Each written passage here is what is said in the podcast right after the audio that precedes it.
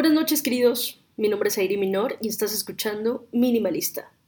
Quiero comenzar pidiéndoles una disculpa por esta ausencia que me he tomado las últimas semanas, pero he estado muy pensativa con varias cosas que he notado a mi alrededor y sobre todo con un comportamiento social recurrente que he estado analizando.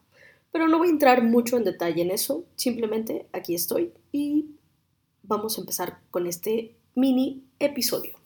Hoy quiero platicarles acerca de los espacios. ¿Por qué de los espacios? Porque al final no se trata del número de cosas que tengas, se trata de mejorar la relación con tus pertenencias.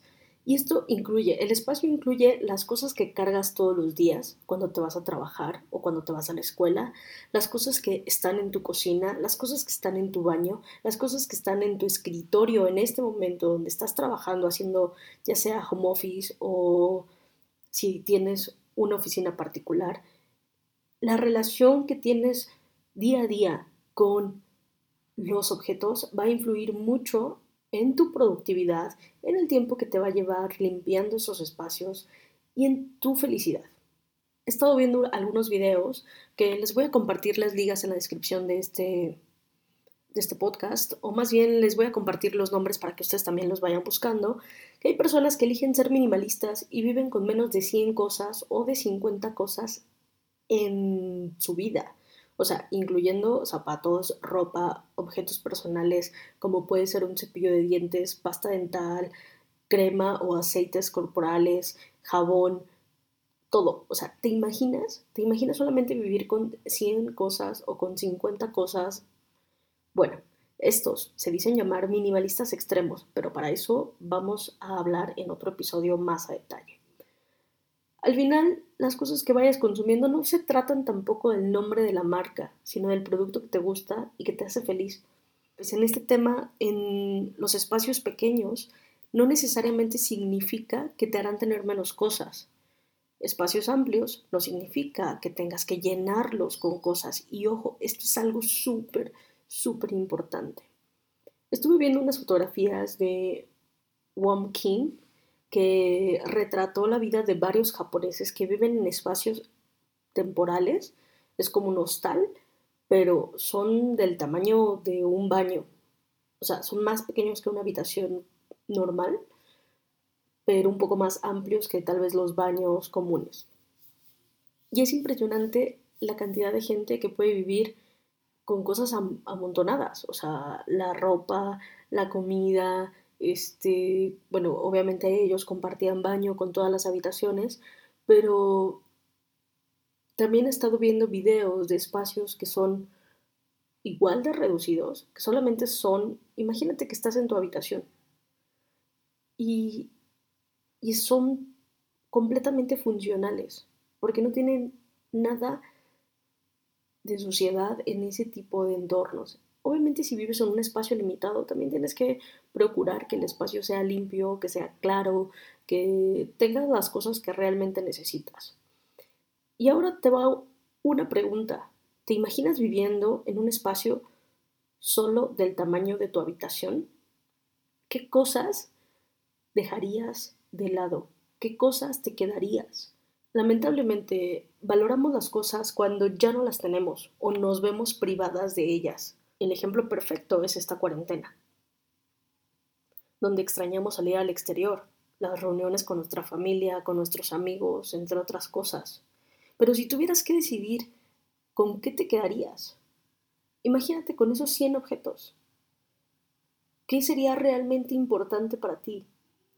Así que me pareció un excelente ejercicio para realizarlo y definir qué de ese tipo de cosas no, no nos vayamos a los extremos, vaya, o sea, no es que te estoy invitando a que vivas solamente con 100 objetos, porque ni siquiera yo lo tengo. Al final son cosas que a mí me hacen feliz. Así que te invito a que te preguntes, ¿qué cosas están de más en tu vida? Incluso lo puedes extender, ¿sabes? ¿Qué personas están de más en tu vida? ¿Qué cosas realmente ya no utilizas? ¿Qué cosas, si aplicar esta regla, si en un año no lo has ocupado, seguramente no lo vas a ocupar. Si en seis meses no te lo has puesto, seguramente es porque ya no te queda, porque ya no te gusta, porque está roto. Adiós, bye. Los invito a ver varios... Últimamente me he pasado el tiempo viendo YouTube y TikTok, debo de decirlo, pero TikTok es una gran red social con contenido corto, pero también depende, influye mucho qué es lo que tú quieras ver. Entonces, lo que yo he estado viendo mucho en TikTok son videos cortos de personas que se van al bosque a vivir o a acampar, pero a acampar por largas temporadas y cocinan en una piedra. Vaya, no les estoy diciendo, para ser minimalista tienes que irte al bosque y ser ermitaño. No, por supuesto que no, pero a lo que me refiero es que este tipo de videos me han hecho pensar en realmente las cosas que desperdiciamos, las cosas, la comida que desperdiciamos, que en realidad no necesitamos tanto para ser feliz. Pero vaya, estos videos en realidad me han hecho entender, fortalecer la idea que siempre he tenido y que es lo que intento compartirles con este podcast, que en realidad no necesitamos tantas cosas para ser feliz. No deberíamos despreciar la comida, no necesitamos tanto. Necesitamos más espacio pero ojo, no me refiero a espacio físico para obtener o acumular más cosas. ¿Alguna vez han preguntado eso? Cuando una persona está ahí, es que ya no tengo espacio, me siento apretado. Ah, más bien la pregunta es ¿por qué? ¿Por qué sientes que no tienes espacio? ¿Por qué te sientes apretado? ¿Por qué, ¿Qué es lo que te abruma de tu alrededor?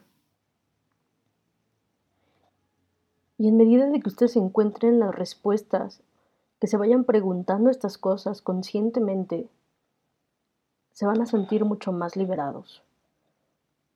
Ese es el poder realmente de eliminar cosas de tu vida, cosas que no necesitas. Por eso repito tanto que tienes que quedarte con pertenencias y